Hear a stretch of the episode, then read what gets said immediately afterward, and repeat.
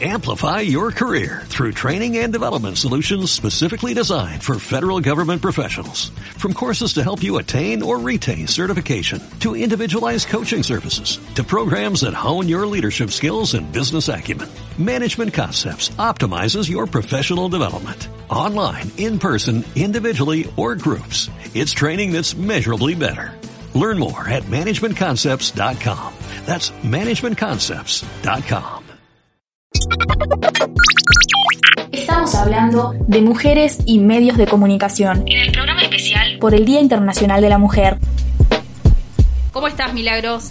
¿Cómo estás bien, en este... buenísimo. Bien, muy bien, muy contenta de, de, que me hayan invitado a este espacio, muy contenta de, de bueno, que, que Abrojos y siga eh, produciendo estos espacios de, comunicación popular, de comunicación alternativa que son tan necesarios y donde muchos de nosotros nos hemos formado y, y hemos aprendido también esta, esta manera de mirar el mundo.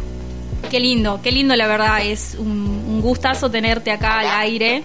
Sí, sí. Ah, Eh, bueno, primero quería más, más que nada arrancar, ir por el hilo por el que estaba. Eh, quiero que me cuentes desde tu lugar como periodista, si bien ya he hablado de la perspectiva de género, pero ¿qué y cómo es trabajar como periodista como perspectiva de género en Tucumán? Bueno, eh, a mí, nosotras con, con tenemos, tengo mis dos compañeras con las que trabajamos, con las que pensamos mucho sobre, sobre este tema, Celi de la Rosa y Bel del Huerto, con quienes trabajamos, eh, y hablamos de que la perspectiva de género en los medios de comunicación sí existe, sí está, pero es esta perspectiva de género machista y patriarcal que siempre nos han enseñado de que era la objetividad, ¿no? Como pensar de que la voz en los medios de comunicación era objetiva porque la decían los varones blancos heterosexuales de determinada clase social. Entonces, partimos de la base esa, que hay una perspectiva de género eh, en donde, bueno, se reproducen todos estos discursos que vos bien explicabas y decías, y que reproduce también la, la, la violencia que, que bueno que vivimos las mujeres y las disidencias en, en, la sociedad en sí. Entonces partimos un poco de esa base y acá en Tucumán, bueno, cada vez es un poco más fácil porque se van armando redes, se van tejiendo espacios en donde hay eh, apertura para trabajar sobre estos temas. A nosotras, en nuestra experiencia el año pasado dando estos talleres que, que capacitamos a, trabajadores y trabajadoras de medios de comunicación, también nos llama la atención de que la, quienes participan son mujeres, ¿no? Claro. Y para nosotras es siempre muy importante también poder mencionar que eh, la perspectiva de género o todos estos temas están vinculados a, poder transformar la mirada que tiene la sociedad sobre la, las relaciones de poder que existen. Eh, no nos concierne solo a las mujeres, que necesitamos también que más varones se puedan sumar a poder pensar este cambio, a poder pensar también de qué manera comunicar, porque si algo tiene la perspectiva de género es que no hay una receta, no hay una manera eh, única de, comunicar o no son palabras específicas que se tienen que utilizar, sino que, tiene que ver con una construcción y que esa construcción es colectiva, un conocimiento que es colectivo y es en red. Claro, totalmente. Eh, y bueno, ya que hablabas de, tu labor como capacitadora en, perspectiva de género a los medios, ¿cómo, ¿cómo ha sido la experiencia que has tenido en relación a esto? Por lo general, ¿qué, ¿cuál es la recepción que tenés? Y la verdad que, fue bastante positivo porque eso, digamos, eh, nosotros trabajamos eh, con vínculo con la Mujeres, Géneros y Diversidad, eh, era una capacitación gratuita, eh, fue bueno, creo que entre la pandemia, que se había un poco de, de habilitaciones y después restricciones, así que entre presencial y, y también eh, virtual, pero muy buena la recepción, porque la verdad que se necesitan espacios para poder debatir sobre estos temas, no solamente capacitarnos, porque me parece también es una cuestión como muy jerárquica, decir, bueno, yo vengo y te enseño, es como poner...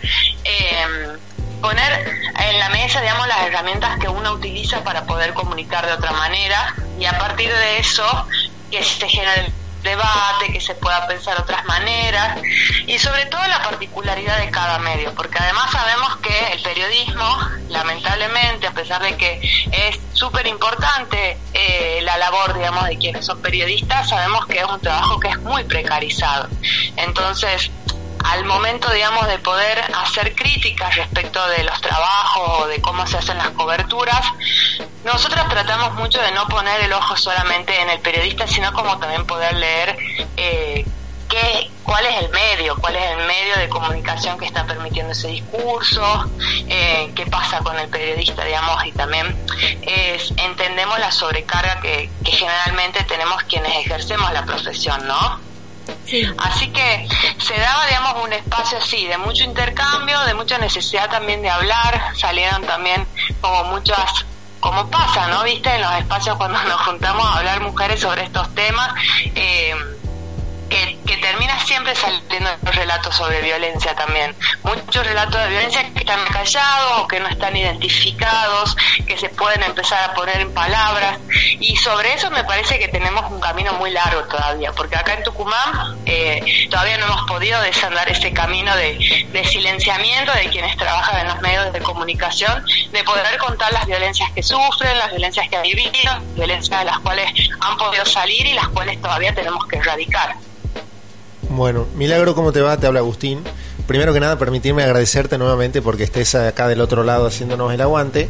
Y yo quería preguntarte más que nada, en tu día a día de hacer periodismo con perspectiva de género, quería saber con qué, eh, con qué recepción perdón, te has encontrado, tanto de eh, tus colegas como parte del público consumidor. ¿Crees que la gente recibe bien esta nueva forma de hacer periodismo? ¿O por el contrario, ver cierta reticencia, si se quiere? Yo creo que, llegamos a, ocupar un espacio que está un poco vacío, porque nosotros, la nota surgió en el año 2017 y en el 2018 empezó el debate por el aborto, el primer debate, y se puso en agenda mucho el tema y, que hacía falta un espacio donde poder, digamos, encontrar una lectura que, que tenga que ver con, con toda esa nueva juventud y esa vieja juventud que, que estaba en las calles, que, que estaba dando debate. Y acá en Tucumán, sobre todo porque es una provincia que si bien es muy conservadora, también tiene mucha resistencia, tiene una historia muy grande de lucha. Entonces, poder reflejarla, poder contar esas luchas, me parece que es un poco lo que nosotras nos propusimos o lo que más o menos fue sucediendo en el hacer, porque también pasó eso, digamos, en ningún momento había sido como, bueno, vamos a tener un medio que hable solo sobre esto, sino que un poco fue pasando.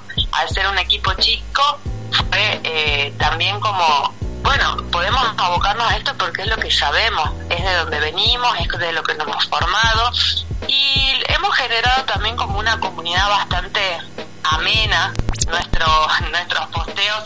Eh, si bien se generan discusiones si bien en las redes sociales eh, puede haber digamos como diferentes opiniones pero siempre con un marco de respeto y de no agresión porque creo que hoy en día con las redes sociales el acceso a poder comentar lo que sea eh, se torna también un poco difícil para las personas que se exponen y que son protagonistas de las notas después tener como que circular así por los medios y con esa libertad de, de, insultar y, bueno, lo que pasa en las redes sociales, que uno se pone y bueno, quedas ahí y, bueno, ¿qué, ¿qué pasa con eso también, no? ¿Cómo cuidamos a las personas que son protagonistas de nuestras noticias? Claro, claro.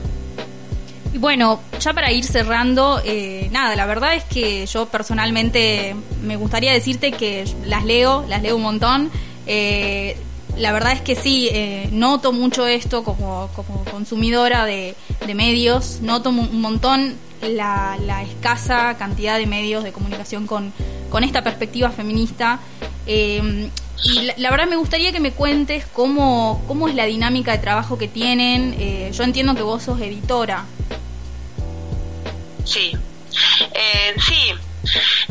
Mm, la nota es un medio que forma parte de la cooperativa Tropa Circa. Eh, actualmente somos dos personas fijas que trabajamos, eh, digamos, todos los días y nos dedicamos exclusivamente al medio. Me parece también que es bien interesante nuestra experiencia y, y un poco estamos también preparándonos un poco para compartirla porque eh, en, la cooperativa somos seis personas, el resto de las personas se dedican a lo que es la imprenta Tropa Circa, en donde ese, ese productivo nos ha servido para poder sostener el medio de comunicación. Si bien hoy el medio está buscando ser eh, sostenible y sustentable por sí mismo, tener sus propios ingresos, eh, primero, digamos, hemos logrado, digamos, como una fortaleza en ese sentido. Sabemos que la nota va a poder seguir existiendo porque tiene por lo menos un ingreso básico de poder sostener a dos personas y tenemos una red grande de colaboradores y colaboradoras.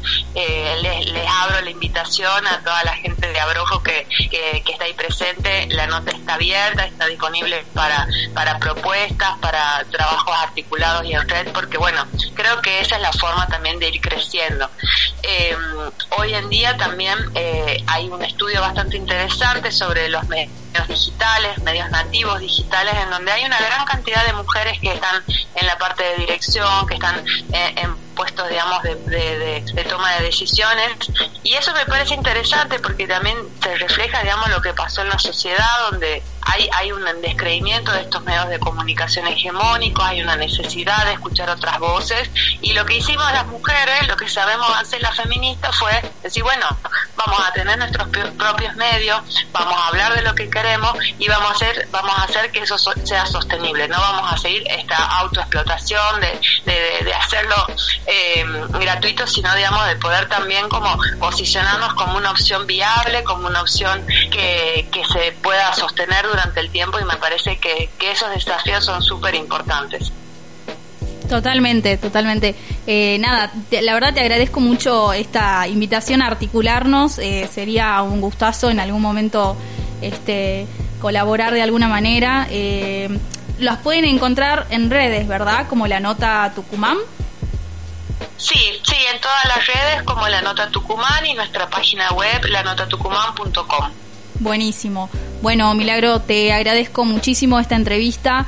Eh, espero que hayas disfrutado escucharte, ah, como yo te yo disfruté escucharte. Este, así que nada, te saludamos. Bueno, muchísimas gracias a ustedes y bueno, eh, a todo el equipo de Abrojos por, por la invitación y seguimos en contacto. Amplify your career through training and development solutions specifically designed for federal government professionals. From courses to help you attain or retain certification, to individualized coaching services, to programs that hone your leadership skills and business acumen, Management Concepts optimizes your professional development. Online, in person, individually, or groups, it's training that's measurably better. Learn more at managementconcepts.com. That's managementconcepts.com.